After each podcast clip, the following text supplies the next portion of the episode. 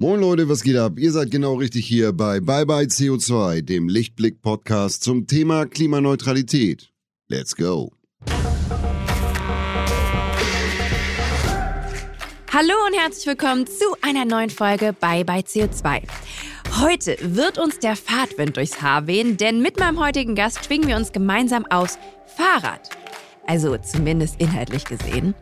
Isabel Eberlein bezeichnet sich selbst als politische Fahrradfahrerin. Ganz oben auf ihrer Agenda die Mobilitätswende. Sie ist eine der GeschäftsführerInnen von Velo Concept, einer Agentur, die das Fahrrad wieder salonfähig machen möchte. Isabel ist außerdem Gründerin des Netzwerks Women in Cycling und setzt sich für mehr Sichtbarkeit von Frauen im Fahrradsektor ein. Was Isabel anspornt und wann sie das erste Mal ohne Stützräder Fahrrad gefahren ist, das klären wir jetzt in unserem gemeinsamen Gespräch.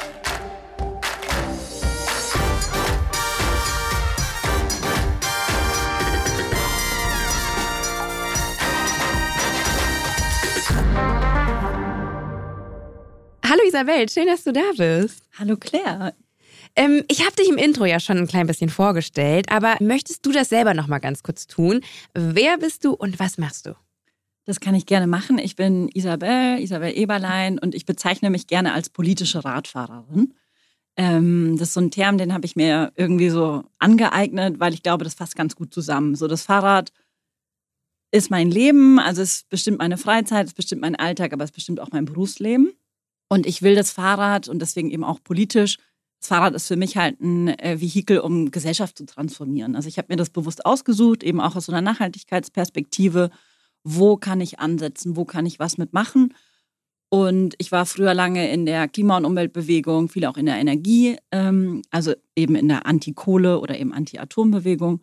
Und habe dann aber gemerkt, okay, das ist alles immer so weit weg von da, wo ich wohne. Und ich komme auch nie in Berlin an, weil ich immer nur so viel unterwegs war und habe dann gemerkt, wenn ich was vor Ort in meinem Kiez, in meiner Straße machen möchte, dann ist das Verkehr und Mobilität und dann war ich ganz schnell beim Fahrrad als Transformationsmittel. Ja, von deiner Fahrradleidenschaft und wie sehr das deinen Alltag bestimmt, habe ich äh, auch heute schon tatsächlich, da hatten wir noch nicht mal uns begrüßt, mitbekommen. Ich habe mich sehr ungut gefühlt, weil ähm, ich, wir sind gerade in Hamburg, beide auch in einem Raum und ähm, ich bin mit dem Zug gekommen. Du warst, glaube ich, im selben Zug. Wir ja. sind beide aus Berlin angereist und ähm, ich werde dann tatsächlich immer abgeholt von so einem schönen, in dem Fall war es ein Hybridauto, habe ich mir dann nochmal sagen lassen. Und als wir ankamen, standest du quasi neben dem Parkplatz und hast gerade dein Klappfahrrad zusammengebaut. Ja. Du hast immer dein eigenes Klappfahrrad dabei? Es ist nicht mein eigenes, ähm, sondern es ist mein Fahrrad, was wir im Büro haben, was wir mit allen teilen. Weil ich schon das Gefühl habe, ich brauche nicht jeden Tag ein Faltrad und es kann eben auch mal sein, dass meine Kolleginnen das brauchen. Und ich dachte aber heute, ich habe noch ein paar Termine in Hamburg und das ist ganz praktisch. Ich könnte natürlich hier auch ein Rad leihen, aber so kann ich auch den Weg in Berlin zum Bahnhof überbrücken und hier dann direkt losfahren. Und das gilt halt als Gepäckstück in der Bahn. Das heißt, ich muss kein Fahrradticket dafür lösen ah. und kann quasi auf dem Bahnsteig, wenn ich aus dem ICE ausgestiegen bin, das aufklappen und sofort losfahren. Das ist ja auch oft dieses Problem ne, mit der letzten Meile. Genau. Meistens kommst du dann, bist du dann quasi auch schon CO2-neutral mit der Bahn irgendwo angereist. Aber dann ist halt so die Frage, wie komme ich vom Bahnhof jetzt tatsächlich an meinen Endort? Viele Leute steigen dann doch mal ins Taxi oder mhm. versuchen mit den Öffentlichen dann noch irgendwie dahin zu kommen. Ist dann meistens aber gar nicht so einfach in einer fremden Stadt, sich dann noch mit dem Bus oder so zu navigieren. Aber wie geil, dass du dann halt das Klappfahrrad dabei hast und dann da, heute ist ja auch relativ stabiles Wetter. Hamburg? Ja, das fand ich sehr inspirierend. Und du hast es vor allen Dingen jetzt auch in den ersten Stock getragen. Das ist relativ leicht. Es wiegt so 12 Kilo und man kann es, ist jetzt nicht, um das wirklich ewig lang zu tragen, muss ich schon sagen, ist unpraktisch. Und heute hatte ich auch Glück, dass ich nicht so Kettenöl irgendwo habe, habe ich darauf aufgepasst. Das passiert nämlich leider auch öfter. Oh. Also das ist so ein Style-Problem manchmal noch. Aber ähm, ich finde das richtig, weil, ähm, wie du schon gesagt hast, der Zug kam ja auch relativ knapp an zu dem vereinbarten Zeitpunkt und dann wäre ich so in Stress gewesen, vielleicht mit den Öffis, aber mit dem Fahrrad bin ich halt unabhängig unterwegs. Klar hätte ich einen Platten haben können, das ist mir auch schon mal passiert, als ich in Hamburg angekommen bin. Dann ist es nämlich schwierig, wie du dich dann da orientierst, ne? wie du schnell dieses Fahrrad irgendwo abstellst oder jetzt repariert bekommst. Und ich glaube, gerade im Mobilitätsbereich ist das nämlich auch cool, dass wir Bahn und Fahrrad zusammendenken, weil du ja auch gesagt hast, die letzte Meile ist oft das Problem. Wie komme ich zum Bahnhof und wie komme ich vom Bahnhof weiter? Und ähm, da bin ich dann unabhängig mit meinem Fahrrad. Sehr schön. Ich finde das sehr inspirierend. Ich werde, glaube ich, gleich mal äh, Klappfahrräder Wir können das später mal ausprobieren. Das ist nämlich auch lustig. Man, man muss es drei, vier Mal machen und dann kann man es. Und ich bin immer auch so eine kleine Attraktion am, am Bahnsteig. Also die Leute gucken alle. Und sogar in Berlin, ich bin neulich in den Bus eingestiegen, muss ich noch kurz erzählen, ich habe Katzenfutter gekauft und das hat das Fahrrad nicht ausgehalten. Das war so eine 10-Kilo-Packung und ich dachte so, okay, jetzt ich, das Fahrrad, der schwere Rucksack, Katzenfutter passt nicht. Bin ich in den M29 eingestiegen und der stand gerade da. Ähm, also alle, die nicht in Berlin wohnen, wissen, der M29 kommt eigentlich nie regelmäßig. Deswegen bin ich reingestiegen und der Busfahrer erstmal, Fahrräder sind hier nicht erlaubt, weil ich hatte es noch nicht gefaltet. Ah. Dann habe ich es im Bus zusammengefaltet und der ganze Bus war so, wow. und dann war ich mit allen im Gespräch. Da war so eine Omi, hat mir noch ein schönes Wochenende gewünscht. Wir haben über alles gesprochen und das passiert ja nie in Berlin. Ah, okay. Also das ist tatsächlich auch quasi so, so ein, so ein Gesprächseinstieg-Helfer, Kann sein, ja. das Fahrrad. Ähm, du, bevor wir jetzt ein bisschen tiefer in die Materie eintauchen, was Fahrradmobilität angeht, ähm, würde ich gerne mit dir so eine kleine Zeitreise machen. Zurück in deine, ich vermute, Kindheit. Nämlich wäre meine Frage, erinnerst du dich noch daran, wann du genau Fahrradfahren gelernt hast? Voll. Also ich bin in einer Sackgasse aufgewachsen, auf einem fränkischen Dorf. Und die Sackgasse ist deswegen wichtig, weil es da hinten so einen Wendehammer gibt. Und da gab es äh, die Nachbarskinder und ich hatte erst mit fünf Jahren mein eigenes Fahrrad. Also ich habe auf den, den Fahr Fahrrädern der Nachbarskinder Radfahren War bei gelernt. mir auch so. Und da haben wir gegenseitig uns immer angeschoben und es war so eine ganz enge Community. Und ich weiß noch ganz genau, es muss Ostern, Anfang der 90er gewesen sein, wo ich da mein erstes Fahrrad bekommen habe. Und ich war so stolz und ich war so froh. Und ich bin als Kind dann auch wirklich viel Fahrrad gefahren, was da total gut ging. Ähm, kann aber gleich auch noch eine, eine krasse Story erzählen, aber vielleicht erst die schöne. Meine Oma, meine andere Oma hat nur drei Kilometer weg gewohnt und da habe ich dann auch mit sieben meine erste unabhängige Fahrradtour hingemacht. Habe ich mir vor meiner Mutter den Weg beschreiben lassen, habe mein Gepäck eingepackt und war dann unabhängig einfach drei, vier, fünf Kilometer vielleicht unterwegs. Und das war richtig cool. Aber in der Straße mit dem Wendehammer, äh, das geht so ein bisschen bergig und da gibt es auch so Einfahrten und so, da wäre ich auch fast mal überfahren worden, weil ich da halt schön immer die Einfahrten hoch und runter. Und dann kam dann so eine ältere Frau angefahren, die halt da nicht darauf geachtet hat, dass da vielleicht auch Kinder sein könnten. Und die hat danach auch sich sofort bei meinen Eltern beschwert. Also die hatte kein, Wirklich? kein Gefühl von Schuldbewusstsein, sondern die war nur so, ja, die Kinder müssen halt aufpassen auf die Autos. Und ich glaube, das zeigt, da können wir vielleicht später auch drüber reden, das zeigt auch so ein bisschen so, wie der Status in der Gesellschaft ist und Ja. wo die Fehler immer sind und wer quasi, wer ist Täter und Opfer in dieser Geschichte. Du bist sehr ländlich dann auch aufgewachsen. Genau, ich bin super ländlich aufgewachsen. Bei mir in meiner Jugend war das Fahrrad super wichtig, um unabhängig zu sein, weil ähm, man hat dann so mit 17 angefangen, auch einen Führerschein zu machen, Ich weil auch. man halt nicht so wirklich von A nach B gekommen ist. Ne? Also bei mir in meinem Dorf ist dreimal der Bus gefahren und nach 20 Uhr nicht mehr. Erzähle ich hier sehr oft im Podcast, ich weiß. Ähm, aber ich muss es immer mal wieder erzählen, weil die Situation ist nicht anders. Meine Mutter wohnt immer noch da und immer wenn ich sie besuche und mit den Öffentlichen halt anreise, dann ist das halt Horror. Und ähm, als Jugendliche war halt Fahrradfahren und gerade immer so die fünf Kilometer zum nächstgrößeren Ort, ähm, Freunde, Freundinnen treffen, ähm, das hat mir halt ja eine Freiheit gegeben, weil sonst hätte ich halt sonst immer meinen Vater fragen müssen, ob er mich dem Auto fährt oder wäre halt auf diese, auf diese Busse halt ähm, angewiesen gewesen und muss aber auch ehrlicherweise sagen, auch ich habe mit 17 dann angefangen, den Führerschein zu machen und hatte halt mit so ein paar Tage nach meinem 18. dann halt auch ein Auto. Ähm, weil ich dann natürlich auch irgendwie, ich bin in NRW groß geworden, dann wollte ich halt nach, nach, nach Düsseldorf und überall. Aber das ist eigentlich ein bisschen, wenn ich jetzt zurückblickend drauf schaue, schade, weil wirklich meine letzte intensive Fahrradfahrzeit war als Teenagerin. Hm. Das ist. Das ist aber interessant, weil ich habe oft beobachtet, dass, sie die, dass die Fahrradzeit oft im Kindesalter ist. Also gerade im, ähm, im Kindergartenalter, also vielleicht hat mich auch geprägt, dass meine Oma keinen Führerschein hatte und mich täglich in den Kindergarten gebracht hat. Also ich hinten auf dem Gepäckträger, der Hund vorne im Körbchen. Und dann hat die uns jeden Tag irgendwie ins Dorf gefahren. Und in der ähm, Grundschule war das noch wichtig. Ähm, Habe ich auch gleich vielleicht noch eine gute Story zur Fahrradprüfung zu erzählen. Ah, die habe ich auch abgelegt. Und, ähm, und dann war das natürlich wichtig noch in der Teenager- und Jugendzeit. Aber dann war bei mir auch ganz klar auf dem Dorf Auto und Fahrradfahren. Und ich habe es dann im Studium wieder zum Fahrrad geschafft. Also wenn man dann in so einer Studentenstadt wohnt, ich habe in Regensburg studiert, dann ist da alles in Fahrraddistanz möglich. Hier. Was ich aber eigentlich erzählen wollte bezüglich der Teenager, ähm, ich war kürzlich an der Schule in Neukölln und habe da, da hatten die so eine Fahrradwoche, so eine Aktionswoche. Und die haben alle gesagt, Fahrradfahren ist wahnsinnig uncool. Also da sind die Teenager schon Uncool. längst raus, ja. Was Wahnsinnig machen die uncool. denn? Ah, Die fahren alle Öffis oder Scooter oder was anderes. Scooter, ja, ja. Oder gehen zu Fuß, aber für die ist Fahrradfahren echt uncool. Es ist anstrengend, man muss sich irgendwie, man muss da was mitmachen, also man muss was mit seinem Körper machen. Die sehen überhaupt nicht den Mehrwert, dass das cool ist, den Körper einzusetzen. Und oder wie entgegnest du da?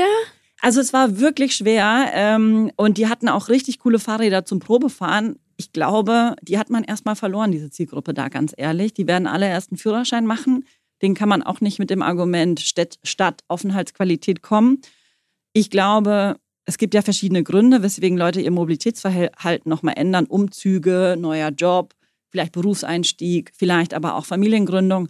Und ich glaube, dass die einzige Chance, diese Zielgruppe nochmal zu bekommen, ist eben in einem späteren Zeitpunkt. Ich muss sagen, ich habe selber keine Kinder, aber hätte ich Kinder und ich wohne ja selber in Berlin und die würden in Berlin groß werden, ich weiß ehrlich gesagt auch nicht, ob ich so gerne wollen würde, dass die Stand jetzt mit dem Fahrrad auf den Berliner Straßen unterwegs sind. Da würde ich gleich auch nochmal mit dir äh, ein bisschen drüber reden, weil ähm, Berlin ist für mich jetzt nicht unbedingt eine fahrradfreundliche Stadt. Ich möchte ganz kurz nochmal zurückkommen, wie du groß geworden bist. Ich habe gelesen, dass dein Vater Pionier des ökologischen Landbaus ähm, war und ähm, zum Beispiel bereits vor 20 Jahren eine Photovoltaikanlage auf dem Dach installiert hat. Kommt da heraus, also auch tatsächlich so ein bisschen die Nähe zur Landwirtschaft, ähm, wo man natürlich ja, glaube ich, auch durch Ernteausfälle, Naturauswirkungen ähm, viel mitbekommt, unmittelbar mitbekommt, Hitzewellen, Dürren etc. Kommt da vielleicht auch so ein bisschen, naja, so die, ja, so ein bisschen so das, das Grundverständnis, warum du jetzt auch, ich würde es auch aktivistisch nennen, tätig bist. Also so ein bisschen, naja, Nachhaltigkeit, so das war das schon immer früh ein Thema bei dir. Ich glaube ja. Und ich glaube, dass gerade mein Vater, der auch ähm, wirklich selber auch versucht hat, irgendwie Sachen anders zu machen. Und man muss sich das vorstellen, auf dem fränkischen Dorf war man da halt der Außenseiter in den 80er Jahren. Also da war Bio nicht so normal und so cool, wie das vielleicht auch jetzt ist, sondern da war das, äh, da war man ganz komisch und da wurde man auch angefeindet für. Angefeindet? Angefeindet und da wurde man auch sozial ausgegrenzt, weil die, also man ist einfach gegen das Establishment, man ist gegen das, wie, wie es alle anderen machen. Und das heißt, dann muss irgendwas mit einem falsch sein. Und ich glaube, mein Vater hat das ziemlich gut weggesteckt. Er hat einfach gesagt, ich mache das trotzdem. Und das hat aber, glaube ich, dazu schon geführt, dass wir sehr viel zu Hause eben auch diskutiert haben und ich natürlich dann auch so ein bisschen kritisch erzogen wurde. Ne? Also jetzt nicht unbedingt in so eine Richtung gedrängt wurde. Gibt nämlich auch eine lustige Story. Mein Opa war CSU-Ober, also Bürgermeister vom kleinen Dorf. Und ähm, da waren bei uns auch die Strömungen. Ich weiß bis heute nicht, was meine Eltern wählen. Die sagen Wahlgeheimnis. Die, die sagen mir wirklich nicht, was sie ich wählen. Ich weiß leider, was meine Mutter gewählt hat. Ich möchte sie auch nicht erwähnen. Also, ich weiß es nicht, was sie mach, was sie wählen. Ähm, und aber ich weiß, dass mein Opa CSU, also in, in Bayern, äh, da stark aktiv war. Und diese Widersprüche wurden auch in einem Haushalt ausgehalten. So, ne? Mhm. Und ähm, ich glaube, das hat eine totale Prägung. Aber was das Mobilitätsverhalten meiner Eltern angeht, sage ich immer, die sind wirklich die letzten, die man erreicht. So, die fahren nie Fahrrad, die würden nie Fahrrad fahren, die fahren überall hin mit dem Auto von diesem kleinen Dorf. Die sind während Corona mal zu Fuß gegangen.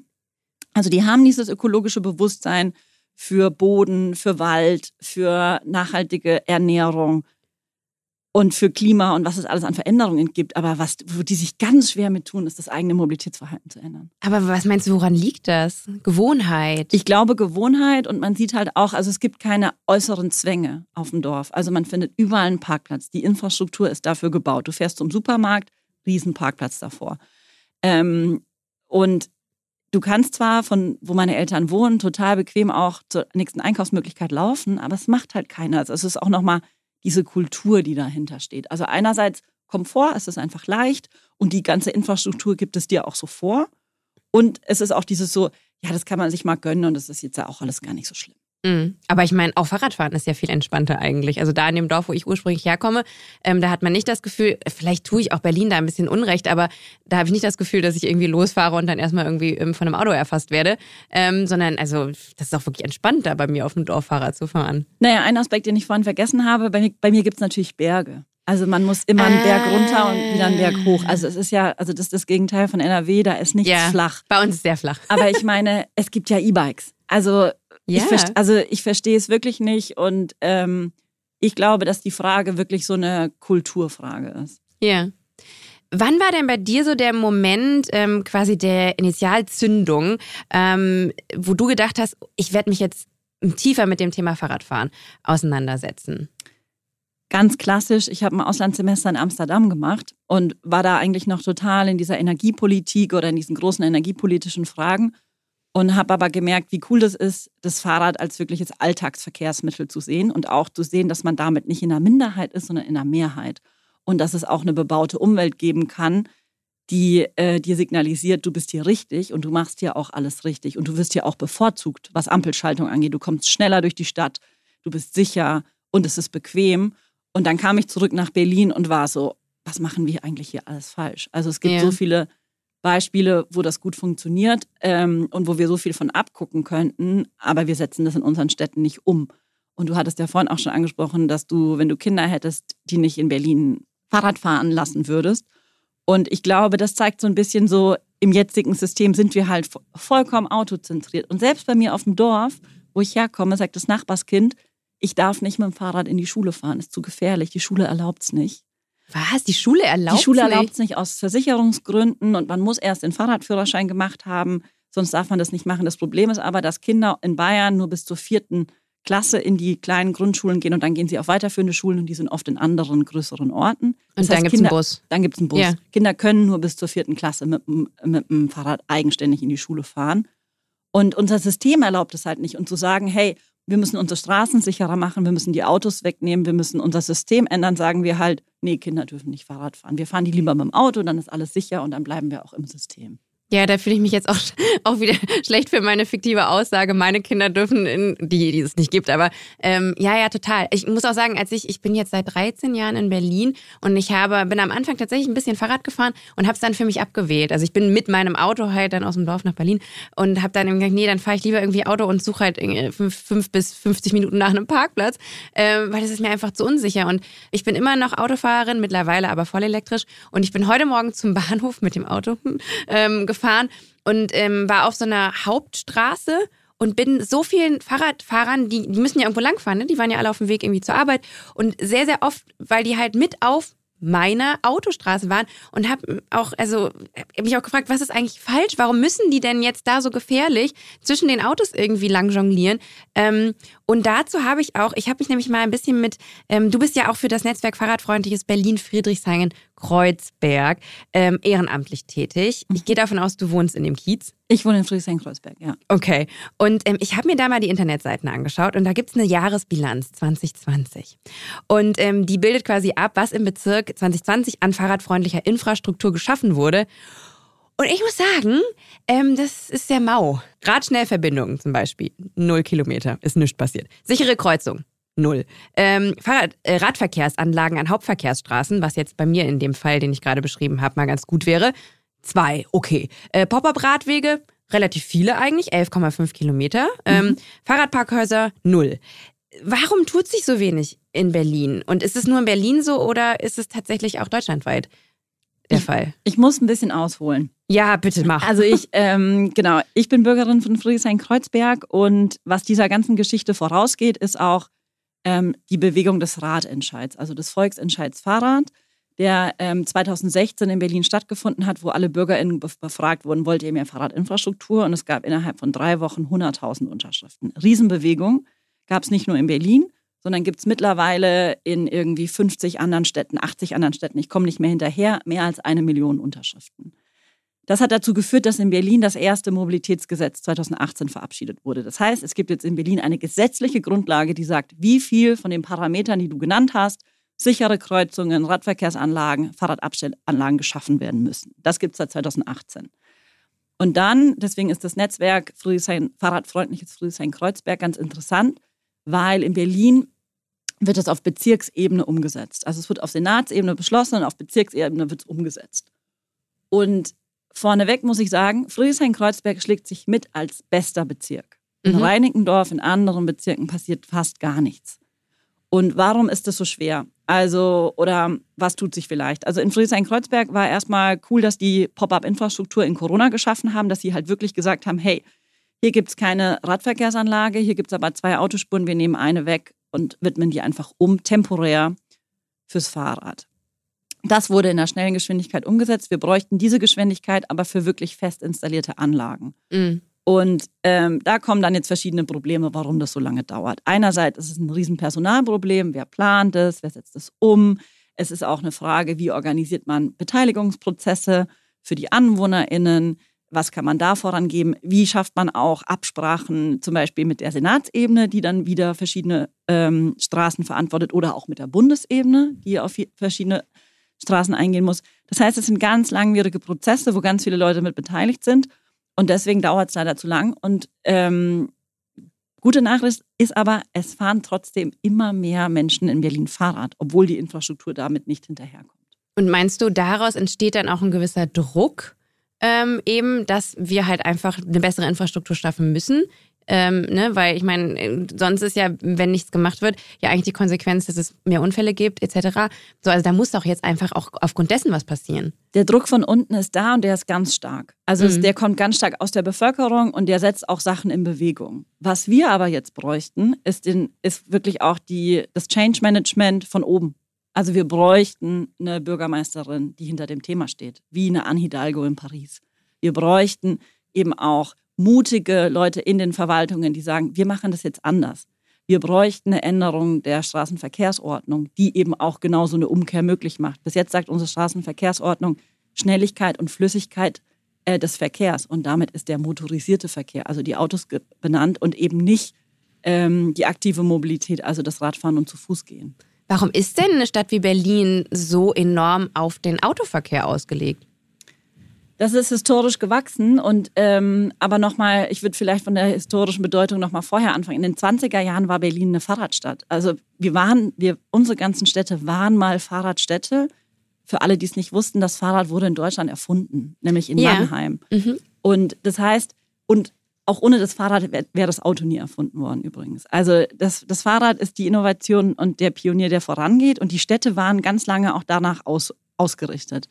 Dann ähm, schon unter den Nazis kommt ganz viel von unserer Straßenverkehrsordnung, von unserer Reichsgaragenordnung, also wie viele Garagen brauche ich Wo äh, pro Wohnung, kommt alles aus der Nazizeit, die natürlich auch das Automobil als wirtschaftlichen Aufschwung gesehen haben, aber eben auch also als gutes Promo-Projekt. Und die haben damit mit der Förderung ganz stark angefangen. Am Anfang waren Autos auch gar nicht so beliebt und deswegen gab es ganz viele Mechanismen, die zu fördern. Also ganz viele Benefits und so weiter. Man hat ganz viele Straßen gebaut, um erstmal diese Mobilität zu ermöglichen. Und erst eigentlich in den 60er Jahren hat es wirklich angefangen. Und dann war natürlich auch der Zweite Weltkrieg dazwischen. Viele Städte waren zerstört und man konnte die dann entsprechend der Automobilität neu aufbauen. Und damit hat man halt eine, ähm, eine Weichenstellung gestellt, die sich jetzt auch in unseren Köpfen total zentriert hat. Also wir mhm. denken in Straßen. Und ich bin gestern erst wieder über den Alexanderplatz gefahren und bin verbotenerweise direkt links abgebogen. Also habe mich in der Autospur eingereiht und bin links abgebogen, was ich mich selten traue, aber es war spät und es war wenig los. Und dann siehst du drei riesige ähm, ähm, Fahrbahnen, einen minimalen Fahrradstreifen und einen Parkstreifen. Und dann fühlst du dich verloren. Und ich habe yeah. noch gesehen, wie die Fußgänger über die Ampel hetzen, weil sie Angst haben, überfahren zu werden. Also wir haben wirklich dem Auto so eine Priorität eingeräumt. Und das ist jetzt halt schwierig, das in unseren Köpfen und das auch wieder rückzubauen und zu verändern. Ja, naja, du siehst es ja an mir.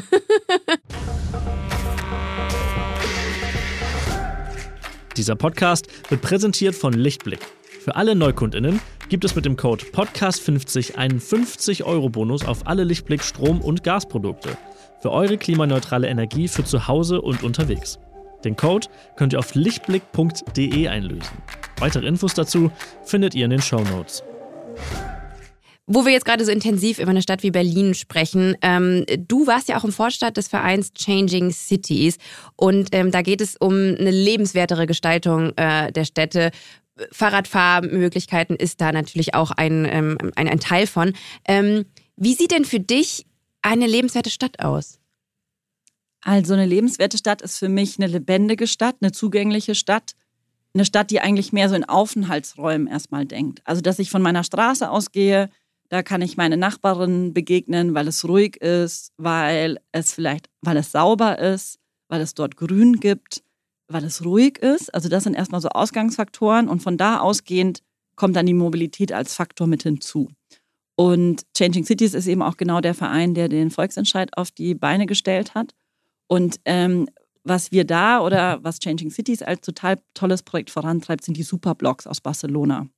Also dass man wirklich überlegt, man kann nicht mehr überall auf jeder Straße fahren, sondern ähm, man kann nur noch um diese Blocks herumfahren und kann dann in den Blocks eben dafür sorgen, dass Kreuzungen zu Plätzen werden und dass Plätze aufgebaut werden und dass man eben, ähm, dass das echt eine krasse Wirkung hat, wenn man Autoverkehr rausnimmt. Ich wohne in der Nähe vom Lausitzer Platz in, mhm. in Kreuzberg Und das war schon ein sehr ruhiger Platz, aber es war trotzdem umrum und um einen riesigen Spielplatz herum auch vollgeparkt alles. Ja, ich und allein, dass diese, dass das frei ist und dass die Kinder da jetzt Skateboard fahren können und, ähm, und sich da wirklich auch frei bewegen können, macht so eine Veränderung nochmal mit der Aufenthaltsqualität.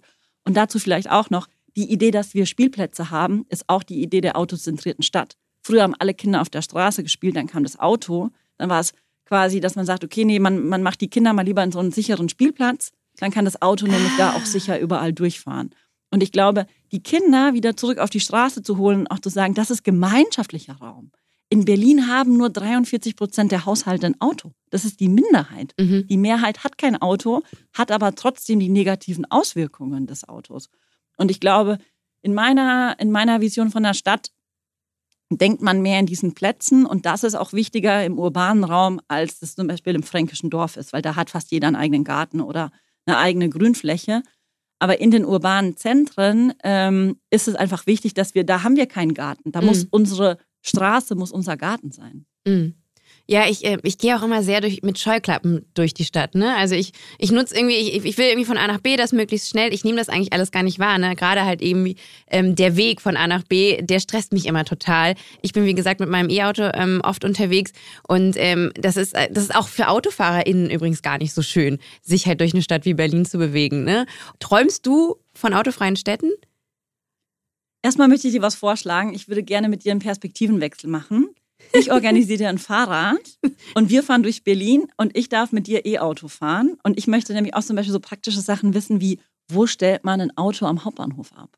Ja, ähm, also mein Auto steht gerade in der Tiefgarage da. Na, aber da war ich noch nie. Das heißt, da hätte ich richtig Lust drauf, wenn du da irgendwie mal. Ja, sehr gerne. Also, dass wir so eine Art Perspektivenwechsel machen oder wo lädst du dein Auto auf? Also, das sind auch Sachen, die ich, die ich, die ich mal gerne erfahren möchte, Ja. weil ich bin ganz, ganz selten mit dem Auto in Berlin natürlich Ja. unterwegs.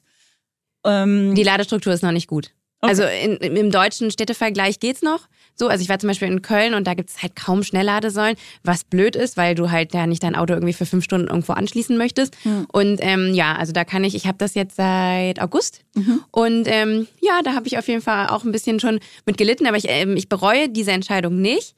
Aber wenn ich tatsächlich wieder mehr auf ein Zweirad steigen kann und ich mich sicher fühle Hm. ähm, dabei, ähm, ich glaube, das wäre auf jeden Fall eine Bereicherung für, mein, für meinen Alltag. Und sicher, da können wir gleich nochmal, da, da können wir gleich nochmal drauf eingehen. Ich glaube, dass ich von einer autoreduzierten Stadt auf jeden Fall träume. Weil ähm, es gibt ja auch in Berlin eine Bewegung, den ganzen S-Bahn-Ring freizumachen. Das unterstütze ich erstmal grundsätzlich. Die Frage ist, wie man sowas wirklich dann auch sozial verträglich organisiert. Ich glaube, wenn wir wirklich eine Systemumkehr hinbekommen, dass wir sagen, und da sage ich noch nicht mal Fahrrad first, sondern Fußgehen für, Mhm. first. Also wir müssen eine Stadt schaffen, wo wir alle gern zu Fuß gehen, weil wir sind alle FußgängerInnen. Und also wenn wir dieses Systemumkehr schaffen, dass wir sagen, wir gucken uns jetzt die Städte an, da hat Berlin auch Glück, wir haben oft relativ breite ähm, Gehwege, oft aber nicht. Also wie breit ist der Gehweg? Der muss irgendwie richtig breit sein, dass ich irgendwie mit einem Kinderwagen und einem Rollstuhl aneinander vorbeikommen kann. Punkt eins. Punkt zwei ist, ich gucke mir einen Radweg an, äh, der muss auch genügend breit sein, dass man da gut und sicher eben langfahren kann, der muss durchgängig sein. Dann kommt der ÖPNV, dass irgendwie Busse durchfahren können und vielleicht ein, gemischte, ähm, ein gemischter Weg. Und dann kann man gucken, ist jetzt noch Platz? Und wie viel Platz ist noch? Also, dass wir wirklich diese Umkehr hinbekommen, weil natürlich gibt es Leute, die auf ein Auto angewiesen sind, die eben vielleicht auch nicht Fahrrad fahren können, die nicht zu Fuß gehen können, für die eine ÖPNV-Haltestelle zu weit weg ist.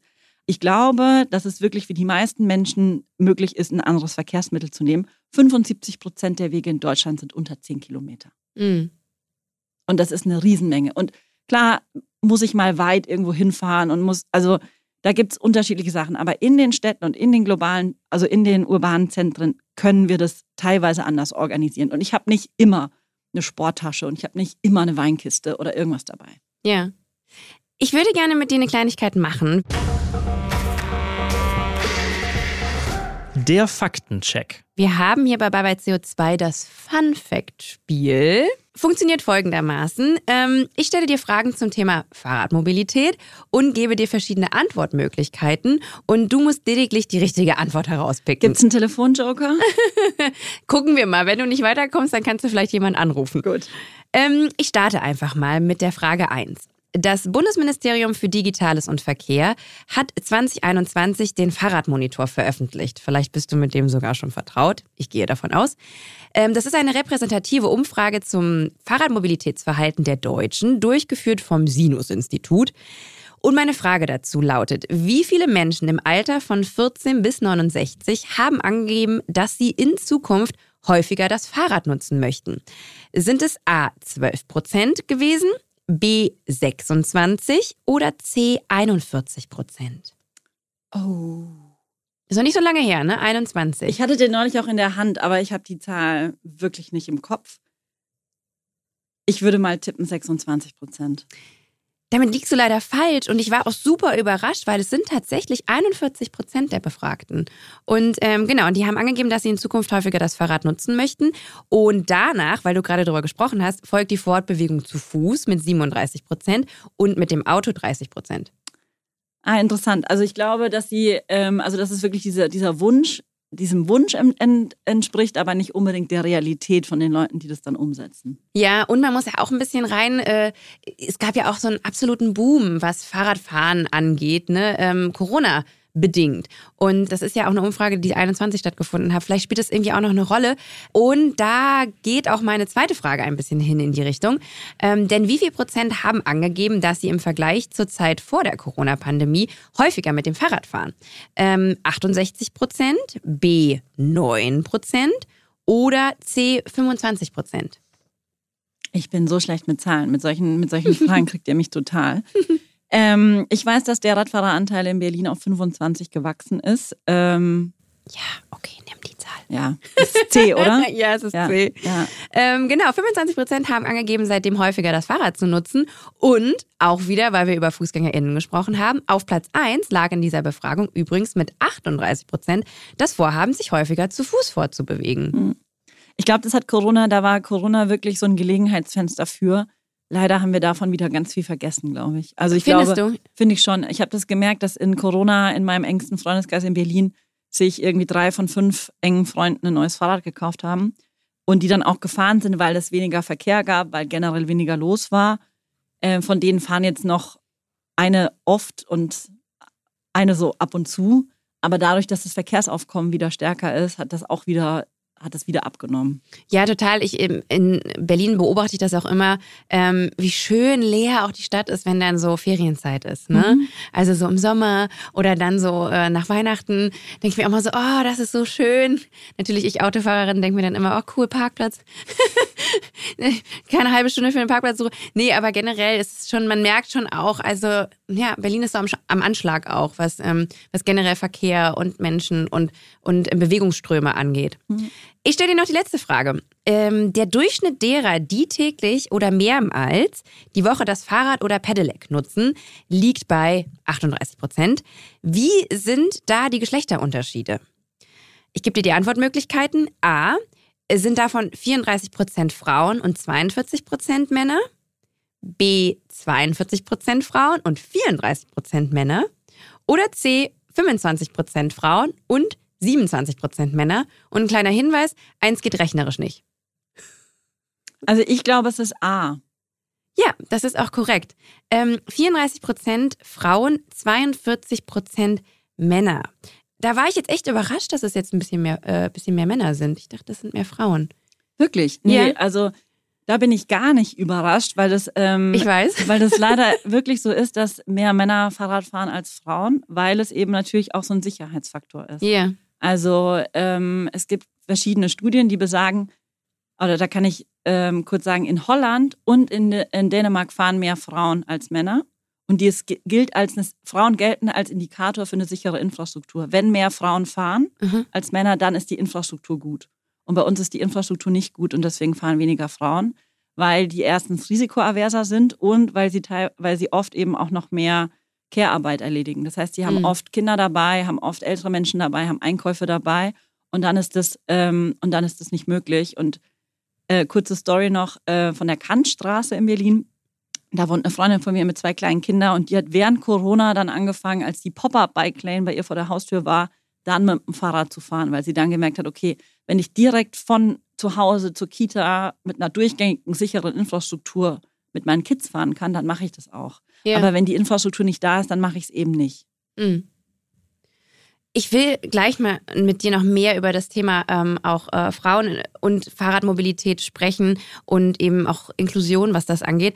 Ähm, vorher aber äh, möchte ich gerne ein bisschen mit dir über Velo Concept reden. Mhm. Kannst du ganz kurz erklären? Also es ist eine Agentur, äh, dort gehörst du zum Geschäftsführerinnen-Team. Was genau macht Velo Concept? Also Velo Concept ist eine Agentur ähm, aber nicht eine klassische Agentur, jetzt keine Marketingagentur oder eine Werbeagentur, sondern ähm, wir fokussieren uns rein auf ähm, das Fahrrad und das zu Fuß gehen und wir wollen, das, wollen diese beiden Verkehrsmittel zu einer Normalität werden lassen, also auch in die Mitte der Gesellschaft bringen. Und wir machen das eben durch kommunikative Ansätze, durch Veranstaltungen, durch alles so ein bisschen softe. Also wir machen auch keine Planung.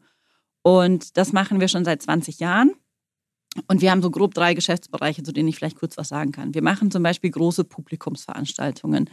Äh, herzliche Einladung zur Velo Berlin. Im Mai habe ich Im gesehen. Mai, 7. Ja. 8. Mai nächstes Jahr am Flughafen Tempelhof. Coole Location. Voll. Und da ist so ein bisschen unsere Idee eben auch vielleicht äh, Leute zu gewinnen, die noch nicht Rad fahren, weil die dort eine große Auswahl haben, die haben viele Marken, die können mal unterschiedliche Fahrräder ausprobieren und haben dazu eine coole Teststrecke am Flughafen. Und es gibt auch leckeres Essen und Trinken. Also man kann auch die Kinder bespaßen. Also man, wir versuchen da halt ähm, das Fahrradfahren einfach und zugänglich zu machen und gleichzeitig ein bisschen cool und zu feiern. Äh, das ist so ein großer Bereich, den wir machen.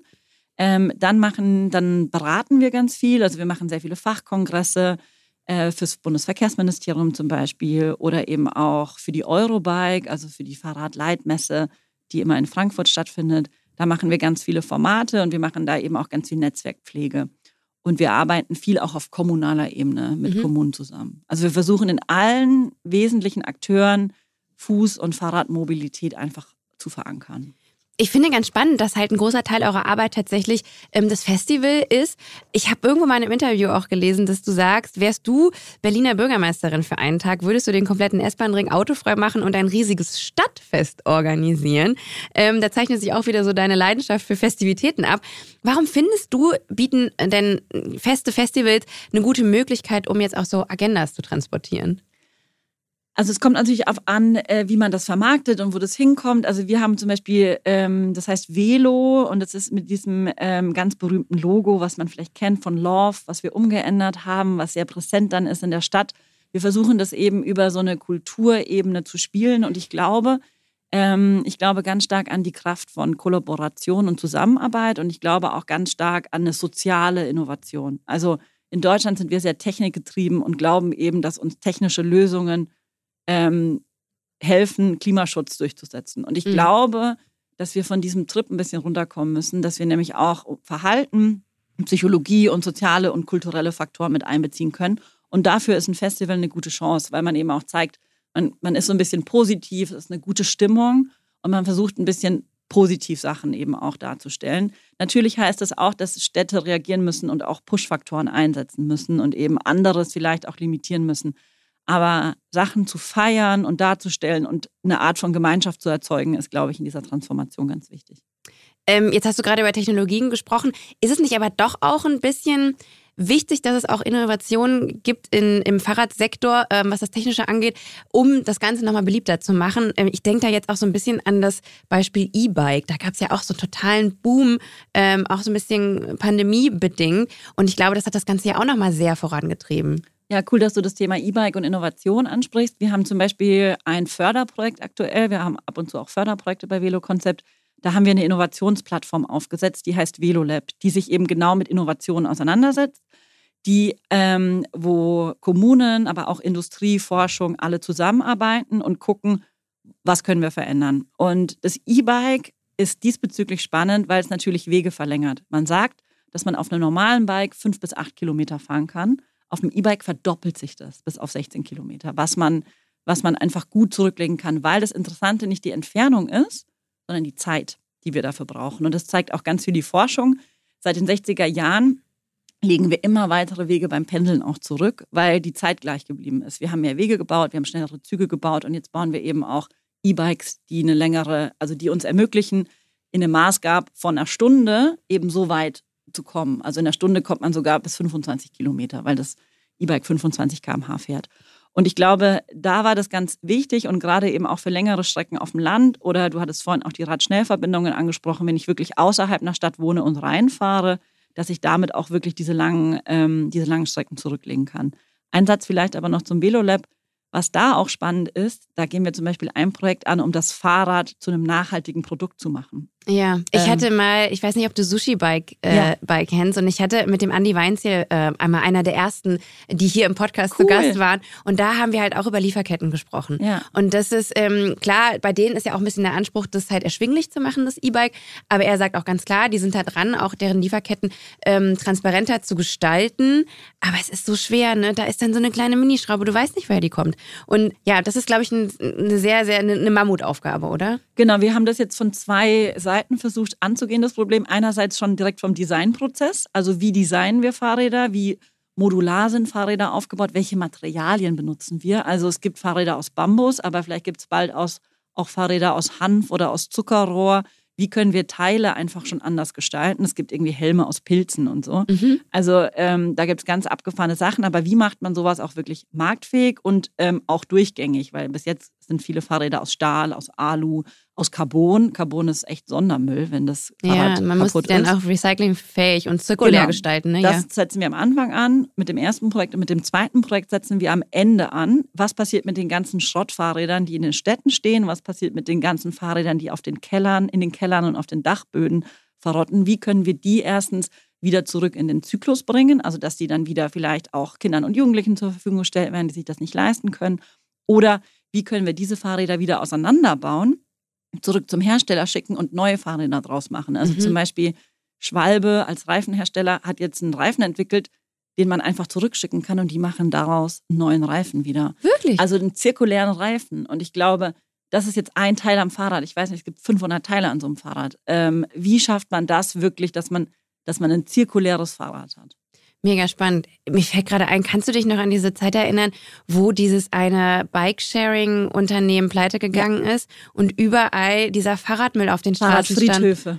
Und ich glaube, auch hier in Hamburg war, glaube ich, auch noch irgendwie so eine große Lagerhalle voll, wo sie auch noch die Miete nicht zahlen konnten. Und da hat dann, glaube ich, derjenige, der die, dem diese Halle gehörte, auch die Fahrräder für 60 Euro irgendwie vertickt. So, ähm, das war ganz schlimm. Auch in Berlin, überall lagen sie äh, enorm viele Bikes in die Spree geworfen worden. Passiert ja leider auch mit den Scootern und so. Ne, ähm, das war schon ganz schön traurig. Googelt mal äh, so Fahrradfriedhöfe in China. Das waren ja viele Leihanbieter aus China. Ja. die dann wirklich so Bilder gemacht haben, wo man nicht erkennt, was das ist, weil es so ein bisschen bunt ist und unterschiedlich. Und irgendwann sieht man, dass das Tausende, also wirklich Zehntausende von Fahrrädern sind, die einfach auf einem Berg liegen, ähm, weil die dann einfach sofort wieder aus dem Markt genommen wurden. Und ich glaube, da muss man halt direkt ansetzen, weil wenn man Fahrräder billig und in Masse produziert, ich weiß nicht, ob das die Lösung ist oder ob man lieber versucht, Fahrräder hochwertig und nachhaltig zu, zu produzieren und dann Abo-Modelle draus zu machen. Oder eben auch, wir müssen schon auch überlegen, wie man die Fahrräder zugänglich macht. Also ich will jetzt auch, also das Fahrrad, was das Tolle ist, es können schon Kinder nutzen und es muss auch zugänglich bleiben. Aber es gibt ja jetzt auch so ein bisschen einen Trend dahin, dass man Fahrräder nicht wirklich kauft, sondern eher leiht. Genau. Und da auch so ein äh, rundrum sorglos Paket hat, dass quasi, wenn es kaputt geht, du irgendwie jemanden anrufst und der stellt dir dann halt ein neues hin, nimmt das andere mit. Ähm, und es ist relativ erschwinglich auch. Und ich glaube, viele Leute entscheiden sich dann auch eher für sowas. Ich glaube ja, weil ähm, wir haben lange unterschätzt, dass gerade sowas, ähm, und das ist genau nämlich der Unterschied. Das Fahrrad wurde lange als Spaß, als Freizeit, als Sportvehikel gesehen. Und wenn es ein Alltagsmobilitätssicherstellungsfahrzeug ist, dann brauche ich halt eine Garantie. Ich brauche die gleichen Sachen, die ich beim Auto habe. Ich muss wissen, ähm, dass ich morgen damit zur Arbeit komme und wenn es kaputt ist, brauche ich einen Ersatz. Mhm. Oder ich brauche, ähm, wenn es mir geklaut wurde, muss ich ein neues kriegen. Und dass das schnell und, ähm, und gut organisiert wird, deswegen sind diese Abo-Modelle praktisch. Oder gerade auch für Menschen, die vielleicht neu in eine Stadt ziehen, sich erstmal orientieren wollen, ist das, glaube ich, ein sehr, ähm, sehr gutes Modell und es wächst wahnsinnig. Es gibt für alle möglichen Typen von Fahrrädern, von E-Bikes, Lastenrädern und so weiter. Und ich glaube, ähm, dass das ein wirklich guter Zugang ist zum Fahrrad. Ja, ich erinnere mich, ähm, als ich noch ein bisschen fahrradaktiver war, ähm, wenn ich dann mal einen Platten hatte, das hat dann immer so zwei, drei Wochen gedauert, bis ich dann mal damit irgendwie zum Fahrradladen bin und so. Ja. Ähm, mit Velo Concept oder mit Okapi, das musst du mir jetzt gleich nochmal sagen, ähm, macht er ja auch betriebliche Mobilitätsberatung. Kannst du da ganz kurz erzählen, was für Kunden habt ihr und was sind deren Anliegen und wie sehen dann eure Lösungsansätze dafür aus? Ja, Das mit beidem, also Okapi ist quasi ein Projekt von Velo Concept und da haben wir uns auf betriebliche Mobilität fokussiert. Ähm, interessanterweise wollten wir eher uns auf ähm, Unternehmen fokussieren und dann war aber Corona und es war ähm, total spannend, dass wir uns dann viel mehr auf Kommunen fokussiert haben. Also ah. mit größeren, kleineren Kommunen, unter anderem aber ich hier auch äh, kleinere Projekte oder größere Projekte in Hamburg, in Berlin ähm, gemacht. Und da ist die Überlegung, oft, ähm, wenn Kommunen zum Beispiel neue Verwaltungsgebäude bauen oder umziehen, ist das ein Moment, ein Mobilitätskonzept zu machen, weil man dadurch Kosten einsparen kann, indem man sagt, okay, ah. wir wollen jetzt nicht für jeden einen ähm, Parkplatz bauen. Oder wir, wir haben uns selber, die Stadt Hamburg hat sich zum Beispiel auch selber verschrieben zu einem Klimaschutzkonzept. Das heißt, die können gar nicht mehr äh, so viele Parkplätze bauen. Die brauchen ah. dann aber ein Konzept. Die müssen dann, ähm, also da müssen wir ähm, gucken, wie viele Leute kann man wirklich aufs Fahrrad bringen, wie könnte man die aufs Fahrrad bringen. Ähm, Gibt es vielleicht äh, Fahrradflotten, die man einsetzen kann? Wer muss wirklich mit dem Auto fahren? wer, äh, wo können Verkehre verlagert werden. Und eine ganz wichtige Rolle spielt dabei auch das mobile Arbeiten. Also wie kann man dafür sorgen, dass nicht alle Mitarbeiter fünf Tage die Woche immer ins Büro fahren, sondern Zur eben auch Homeoffice Uhrzeit. machen. Ja. Also es, äh, diese ganzen Beratungsmöglichkeiten unterteilen sich in Infrastrukturmaßnahmen und da vielleicht auch meine Mitgeschäftsführerin ist Architektin, das heißt, die macht dann oft auch sowas wie Abstellanlagen oder wirklich auch so architektonische Arbeit noch mit dazu. Ähm, und aber auch äh, kommunikative Maßnahmen und man muss eben auch neue Policies einführen, jeweils in den Kommunen oder in den Unternehmen, um wirklich global ähm, die Mobilität verändern zu können. Kannst du dir mal einen Kunden nennen oder seid ihr da verschwiegen? Genau, wir haben zum Beispiel mit Friedrichshain-Kreuzberg zusammengearbeitet und ähm, in Hamburg auch mit ein paar Bezirken. Ah, verstehe. Wir hatten gerade eben schon ein bisschen das Thema angeschnitten. Ich möchte gerne mit dir über Frauen im Fahrradsektor reden. Ähm, Im Februar 2020 hast du das Netzwerk Women in Cycling gegründet. Isabel, warum brauchen Frauen, die im Fahrradsektor tätig sind, mehr Sichtbarkeit? Weil wir noch zu wenige sind. Also europaweit betrachtet arbeiten 22 Prozent Frauen im Mobilitätssektor, also alle Mobilitätsträger. Nur 22 Prozent? Ja, 22 Prozent im ganzen Mobilitätssektor. Für die Fahrradbranche oder für den Fahrradsektor gibt es keine Daten. Meine Vermutungen gehen zwischen 15 bis 20 Prozent, also nochmal deutlich darunter.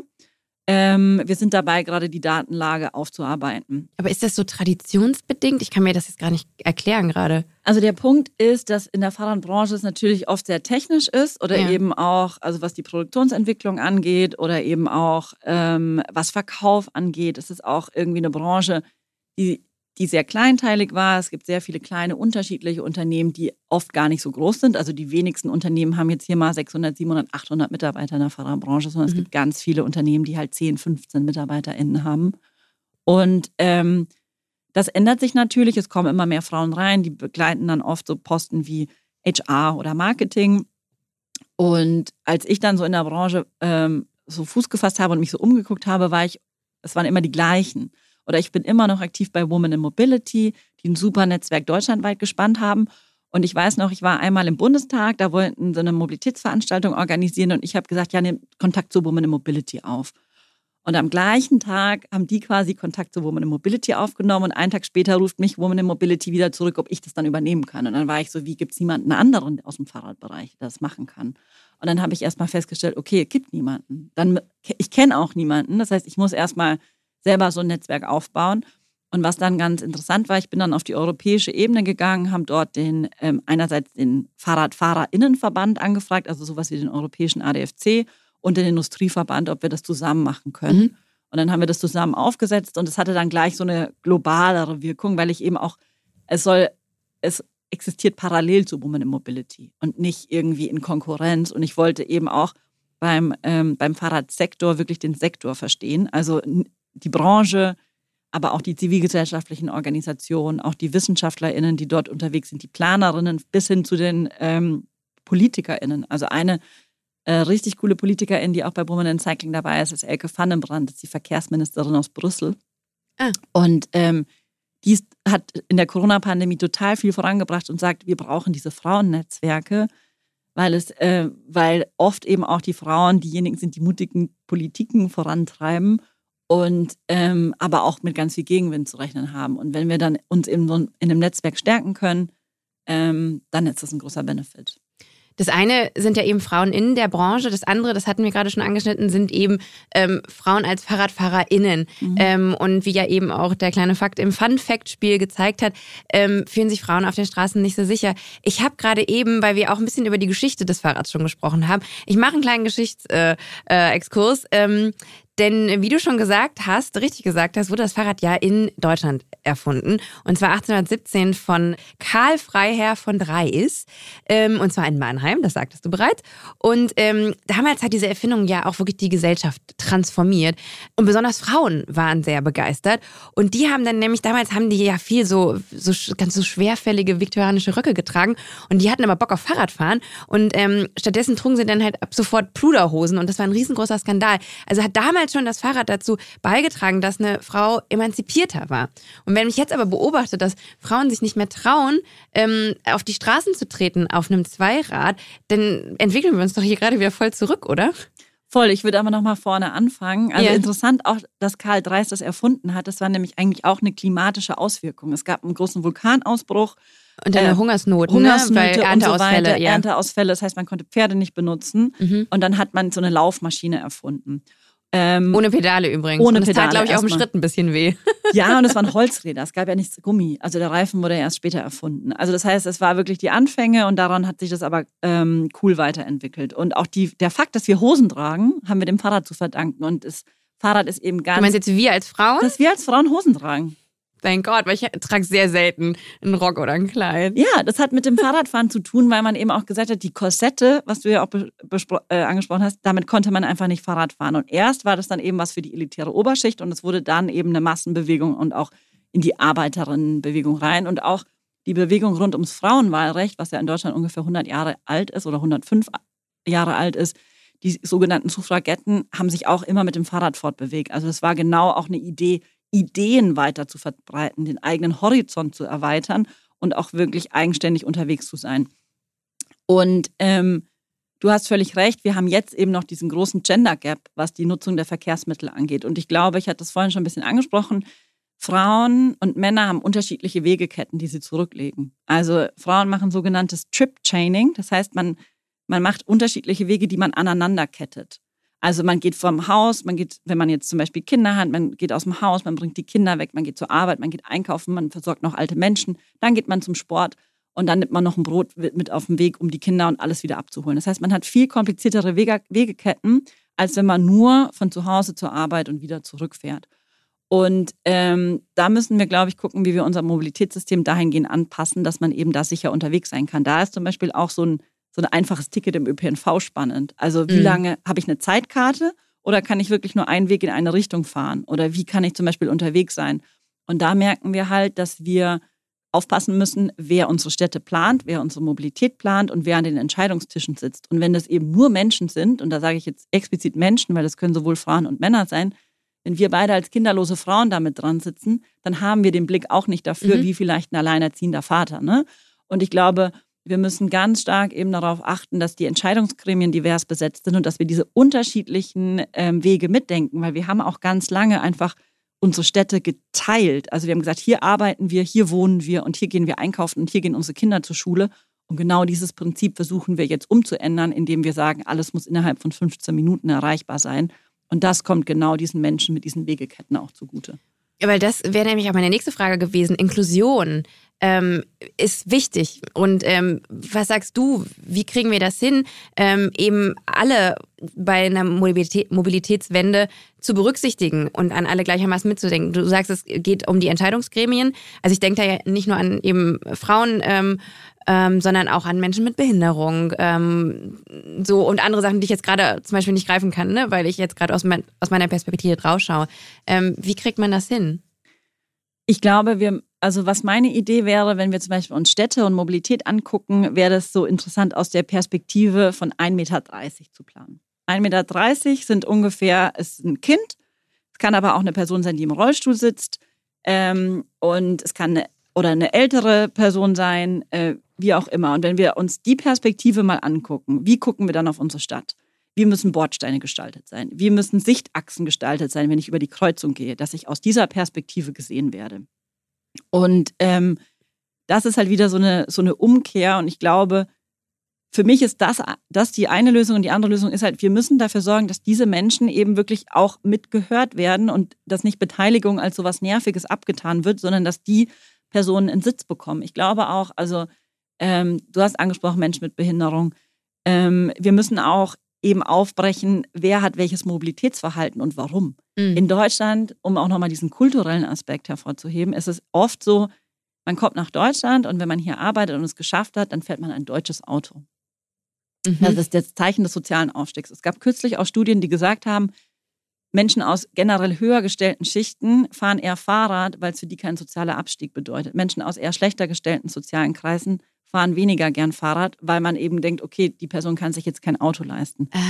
Also wir haben wirklich ganz unterschiedliche Faktoren, die wir mit bedenken müssen und wirklich auch ein soziales Bild, was wir brechen müssen. In vielen auch islamisch geprägten Kulturen wird das Fahrrad auch als Kindermobilität angesehen. Das heißt, es gab einen total tollen Film aus Saudi-Arabien, wo, eine, wo Fahrradfahren für Mädchen ganz lange verboten war. Und mhm. es gibt da einen Film von einem Mädchen namens Watchda, die eben sagt, ähm, die extra bei einem äh, Wettbewerb mitmacht, um Geld zu verdienen, um sich ihr eigenes Fahrrad zu kaufen. Also es gibt oh heutzutage Gott. noch Kulturen, in denen Fahrradfahren nicht, ähm, also für Frauen nicht angesehen wird. Und ich glaube, ähm, da gibt es ganz verschiedene Aspekte. Also einerseits der Status, die soziale Schicht, der Hintergrund, die physische Eignung, um Fahrrad zu fahren. Und ich bin völlig dabei, dass nicht jeder Fahrrad fahren kann. Aber es gibt so tolle Fahrräder auch, wo man zum Beispiel kein Gleichgewicht halten muss. Und es gibt, ich habe schon oft Menschen gesehen, die gerade Schwierigkeiten haben beim Gehen. Für die ist es oft leichter, mhm. sich nochmal irgendwo draufzusetzen und sich dann noch fortbewegen zu können. Und ich glaube, wenn wir, wenn wir erstens verstehen, dass wir aus dieser 1,30 Meter Perspektive planen und dass wir gucken, dass Sachen zugänglich sind und dass wir, ähm, dass wir diese Menschen auch im öffentlichen Raum sehen. Nochmal Beispiel Berlin. Wie viele alte oder ältere Menschen sehen wir auf den Straßen? Mhm. Ich hatte meine Oma zu Besuch, mit einem Rollator in den Bus ein- und auszusteigen. Dann braucht man drei Leute dazu. Einer nimmt einen Rollator, einer nimmt die Oma und einer gibt dem Busfahrer ein Zeichen, äh, warte mal bitte kurz. Mhm. Und ähm, das ist jetzt nicht nur aufs Fahrrad bezogen, sondern auf unsere ganzen Städte bezogen. Super interessant, dass du das ähm, äh, mit der Kultur erwähnst, weil meine Mutter kommt ja von den Philippinen und ähm, ich war während meiner Kindheit und Jugend immer so ein bisschen irritiert, dass sie nie Fahrrad gefahren ist. Mhm. Ähm, sie hat immer so erzählt, naja, sie hatte irgendwie mal als Kind auf den Philippinen damals noch mal so einen Unfall mit dem Fahrrad und deswegen so Trauma nie wieder auf ein Fahrrad gestiegen. Ähm, aber ich glaube, dass auch, weil ich jetzt auch schon des Öfteren dort war, ich auch da eher selten Leute auf Fahrrädern sehe, weil da auch der Verkehr ähm, sehr gefährlich dann eben für einen Radfahrer in sich gestaltet.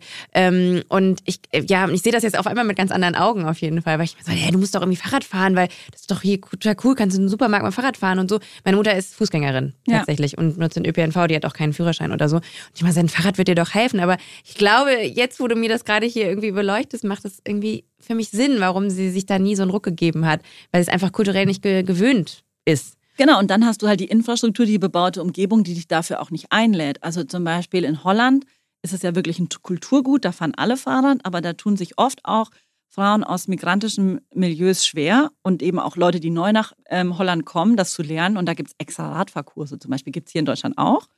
Ähm, aber da finde ich das ganz spannend, dass man wirklich auch dieses Empowerment mitgibt. Ne? Mhm. Also dass man eben auch dieses Gefühl, ähm, dieses Gefühl mit vermittelt. Und ich glaube, Kultur und gerade auch Prägung, hat man das als Kind gelernt, hat man es nicht als Kind gelernt. Es ist viel leichter, wenn man es als Kind gelernt hat, weil wir als Kinder eben uns auch noch mehr Sachen trauen. Als Erwachsene äh, wir wissen als Kinder auch besser, wie wir hinfallen können. Während wenn wir als Erwachsene vom Fahrrad fallen und das, und das noch nicht so gut können, tun wir uns viel mehr weh, als das Kinder wehtun, wenn wir das zum Beispiel lernen. Ja, das habe ich leider auch in meinem Bekanntenkreis auf jeden Fall schon jetzt einige Male leider. Ich kann hier wirklich aus meinem, ja, ich habe jetzt nicht so einen riesengroßen äh, Freundeskreis, aber da kann ich dir jetzt aus dem Stegreif drei ähm, tatsächlich Frauen auch in meinem Umkreis nennen, die in den letzten drei Jahren einen Fahrradunfall hatten und auch gar nicht mal so ein ähm, so ein, so ein unglimpflichen. Ähm, also wirklich einmal auch so mit Krankenhausaufenthalt auf den Kopf gefallen, leider keinen Helm getragen. Ja. Ähm, und so Geschichten. Also deswegen, ja, deswegen stricke ich äh, zurück vor dem Zweirad. Aber vielleicht in Zukunft, wenn wir da mal eine kleine Tour wir machen. Wir machen eine Tour, wir machen eine Tour. ähm, speaking of Zukunft, was denkst du denn wird die nächste größere Veränderung fürs Fahrradfahren sein? Ich glaube, die nächste große Veränderung sind politische Änderungen, die wir brauchen. Also ich glaube, was dem Fahrrad unglaublich gut hilft, ist mittlerweile eine Push-Politik. Also wir, wenn wir sowas haben wie Tempo 30 in den Städten, ähm, dann ist das, ein, ist das ein Vorteil fürs Fahrrad. Wenn wir sowas haben wie Anwohnerparkgebühren, was du vielleicht jetzt nicht so gut findest, ist das aber auch eine Politik fürs Fahrrad. Ich glaube, Ähm, wir sind an einem Punkt angelangt, wo wir, glaube ich, ähm, wo wir, glaube ich, gut das Fahrrad voranbringen können. Es gibt unterschiedliche Produkte. Wir ähm, oder ich kämpfe auf allen Ebenen dafür, dass dafür auch die Infrastruktur gebaut wird. Aber wenn wir nicht auch wirklich einen politischen Willen dafür haben, um auch dem Auto ein Stück Platz wegzunehmen, dann wird es nicht gehen. Verstehe. Und so in Hinblick auf so Trends, ah. auch vielleicht so technologische. Also in Trends glaube ich ganz stark an das Cargo-Bike. Und ich glaube auch, also was man, also wenn ich jetzt so ein bisschen in die Innovationskiste der Fahrradbranche gucke, da gibt es krasse Tendenzen in Richtung Auto. Also wir können vierrädrige Fahrräder mit Überdachung erwarten, auf denen mehr als, mehr als eine Person fahren kann. Ah. Wir können aber auch Transportfahrzeuge erwarten, ähm, die alle unter einem Meter breit sein müssen, weil das ist die Kategorie Fahrrad. Ähm, aber eben auch wirklich Logistik in, einer kleinen, in einem kleinen Bereich darstellen können. Also halte mal die Augen offen. Vielleicht siehst du in Berlin da schon mal ab und zu solche rumfahren. Ja, witzigerweise. Ich habe mal, das ist jetzt schon ein bisschen her, einen Dreh für Galileo gemacht. Und da ging es dann nämlich um die letzte Meile im Bezug aber auf Paketauslieferung. Mhm. Und es gab da, ich weiß nicht, ob das immer noch gibt, im Mauerpark so ein kleines Mini-Hub. Quasi, mhm. weil das Problem ist ja, dass, dass meistens halt dann ein DHL-Auto halt von einer großen, ich glaube bei uns ist es Rüdersdorf oder so, von so einem großen zentralen Punkt kommt und dann halt irgendwie ausführt. Aber wenn quasi die Sachen dann eben auf, in, in, in, einem, in einem, wie sagt man, in so einem Lieferfahrzeug dann halt in diese Mini-Hubs gebracht werden und von dort dann quasi auf diesen Cargo-Bikes dann die letzte Meile ähm, passiert und die dann eben auch auf den Fahrradwegen, wenn es dann da welche gibt, ähm, fahren können. Und damit verhindert man ja auch, dass es dann halt dieses Parken in zweiter Reihe gibt von den großen DRL-Fahrzeugen. Das ist ja auch super gefährlich, ne, für alle Beteiligten. Ähm, und das soll viel verändert werden. Und ich habe mal äh, für einen Tag Pakete ausgeliefert mit einem Cargo-Bike. Cool. Ja. Und was war deine Erfahrung? Ähm, es, ist ein, es ist ein witziges Fahren. Du liegst ja so. Ich kenne das gar nicht. Ich sitze immer sehr aufrecht. Ich vor allen Dingen, ich habe so ein Citybike, ne? ich sitze sehr aufrecht auf meinem Fahrrad und du liegst halt halb und es ist natürlich, du hast halt schon so ein ganzes Ding da hinter dir irgendwie zu manövrieren. Ähm, das ist schon eine ganz schöne Aufgabe. Muss man natürlich auch aufpassen, dass man da jetzt irgendwie niemanden umfährt und so. Ähm, aber auch gerade dieses, dass man so schmal ist mhm. und so wendig auch, ähm, das gibt mir auf jeden Fall Hoffnung. Gerade mhm. jetzt auch für eine Zeit, wo eben sehr, sehr viele Pakete ausgeliefert werden. Und ich glaube, ich weiß nicht, äh, kommt da noch mehr? Ich glaube, da gibt es ganz viele unterschiedliche Fahrzeuge, die aufkommen und da wird auch nochmal, da wird es ganz neue Standards geben und da können wir uns wirklich auf was gefasst machen, was da kommt. Ähm, ich glaube, da wird es auch ganz unterschiedliche Fahrzeugtypen geben. Ich bin auch sicher, dass nicht alle von diesen im Besitz sein werden. Also ich glaube ganz stark, dass wir da auch Sachen leihen werden, tauschen. Wo auch noch ganz viel Neues kommt, ist im Accessoire-Bereich. Also ich glaube, ähm, was macht bis jetzt Fahrradfahren vielleicht unattraktiv? Es regnet, es ist vielleicht manchmal kalt, ich habe was dabei. Und ich glaube, dass sich da auch ganz viel tut, dass ich eben auch einen richtig coolen Regenmantel haben kann. Oder äh, man kann auch die große Frage Helm, nicht Helm. Ich weiß nicht, ob du diesen Airbag kennst. Ja, ja. Und da bin ich echt auch noch hoffnungsvoll, was da an neuen Sachen entwickelt wird. Und ich hoffe auch, dass es wirklich auch, dass viele Leute aus der Mode oder aus anderen Bereichen das Fahrrad als attraktiv sehen und in dem Bereich was entwickeln wollen. Oh ja, das glaube ich auch. Isabel, wir wären jetzt auch schon am Ende angelangt. Ich habe aber immer noch am, am, am, am Ende, Ende unserer Podcast-Folge jedes Mal eine letzte Frage, und zwar die wiederkehrende Frage. Ähm, und die würde in deinem Fall so lauten, gibt es einen Mythos oder ein Vorurteil zum Thema Fahrradmobilität, äh, mit dem du unbedingt noch aufräumen möchtest? Das ist jetzt natürlich schwer, weil ich voll viel gesagt habe. Ähm, jetzt muss ich mich entscheiden, aber vielleicht mache ich zwei. Der erste Mythos ist, Fahrrad ist Alltagsmobilität. Also ich glaube, das hatte ich vorhin auch ausgeführt mit der Kultur. Den müssen wir immer noch aufbrechen. Dass es normal ist, mit dem Fahrrad die alltäglichen Wege zu beschreiben. Es ist ein Verkehrsmittel und es ist nicht minderwertig neben einem Auto oder nachgelagert, sondern es ist ein gleichwertiges Verkehrsmittel. Damit müssen wir noch aufräumen und wir müssen auch noch damit aufräumen. Also Radfahren ist cool. Also das ist noch so ein bisschen so an die Neuköllner Kids wie schaffen wir das? Und vielleicht gibt es auch Leute da draußen, die da gute Ideen haben, wie man das eben auch in anderen Zielgruppen cool machen kann. Weil ich finde es cool, meine Freunde finden es cool, aber wie finden es die jungen Leute cool oder wie finden es eben, wie kriegt man Leute, die es eben noch nicht cool finden? Ja, vielleicht äh, hört jetzt der eine oder andere zu und fühlt sich angesprochen. Ähm, du bist wahrscheinlich über die gängigen Netzwerke zu erreichen. Ja, Instagram, Twitter, LinkedIn, was auch immer. Okay, meldet euch auf jeden Fall bei Isabel, falls ihr dazu Ideen habt. Vielen, vielen Dank ähm, für dieses Gespräch und deine Zeit. Danke auch, dass du hergekommen bist. Und du radelst jetzt wahrscheinlich dann äh, jetzt zu deinem nächsten Termin und dann wieder zum Bahnhof und dann geht's zurück nach Berlin. Genau. Vielen Dank, dass ich hier sein durfte. Das hat mir auch wahnsinnig Spaß gemacht und es ist immer, ähm, es ist immer cool, wenn wenn ich deine Perspektive auch mit reinnehmen kann, ne? wenn du Geschichten erzählst oder wenn du sagst, ach, jetzt verstehe ich, warum meine Mutter ähm, das so sieht und so, fand ich auch sehr bereichernd. Ich muss auch sagen, ich erzähle nicht so gerne oft, dass ich halt Auto fahre und das halt in der Stadt, wo man ja auch die Öffis und so, ähm, es hat ein bisschen damit zu tun, dass ich auch relativ weit außerhalb wohne und so. Ich will mich gar nicht rechtfertigen, aber ich dachte auch, dass ich das vielleicht hier mal kurz erwähne, ähm, dass es einfach jetzt zwei Perspektiven in diesem Gespräch halt gibt. Und aber ich bin eben auch äh, sehr neugierig gewesen darauf, wie wie auch auch Berlin vor allen Dingen aktuell funktioniert durch die äh, Augen halt einer Fahrradfahrerin. Und ähm, mich hat das auf jeden Fall auch sehr inspiriert. Mich jetzt mal mein Fahrrad steht bei mir im Keller jetzt schon seit glaube ich mehreren Saisons, das mal wieder rauszuholen. Gut, jetzt ist natürlich jetzt wieder die kalte Jahreszeit, aber why not? Ähm, und das jetzt wieder auf Vordermann zu bringen und mich mal auf Fahrrad zu, zu schwingen und mal so ein paar Distanzen. Das machen wir. Und wenn es ja. nicht unbedingt 10 Zentimeter Schnee liegen, dann können wir das jetzt auch im Herbst machen. Ja, sehr, sehr gerne. Ich freue mich drauf. Vielen Dank. Vielen Dank dir. Liebe HörerInnen, ich finde, das Fahrrad ist mal wieder ein gutes Beispiel dafür, dass es alle Lösungen für unsere Probleme bereits gibt. Und in diesem Fall existiert die Mobilitätslösung sogar schon seit fast 200 Jahren. Verrückt, dass wir Frauen der Erfindung des Fahrrads verdanken, dass wir heute Hosen tragen, oder? Umso tragischer finde ich, dass Frauen sich heutzutage kaum mehr auf ein Fahrrad trauen, weil die Straßen für FahrradfahrerInnen einfach nicht mehr sicher genug sind. Das muss sich ändern. Wir müssen anfangen, Lösungen zuzulassen. Wir müssen ihnen den Weg ebnen. Und das schaffen wir nur, wenn wir unsere eigene Mobilität hinterfragen und auch mal die Perspektive wechseln. Falls ihr Inspiration für einen klimaneutralen Alltag sucht oder auch einfach mal eine andere Perspektive einnehmen wollt, dann klickt euch gerne durch andere Folgen dieses Podcasts. Oder ihr schaut auf unserer Website und unseren Social-Media-Kanälen vorbei. Wie ihr dorthin kommt, erfahrt ihr in den Show Notes. In zwei Wochen gibt es eine neue, frische Folge Bye Bye CO2. Abonniert diesen Kanal, damit ihr das auf gar keinen Fall verpasst. Bis dahin, bleibt sauber und tschüss!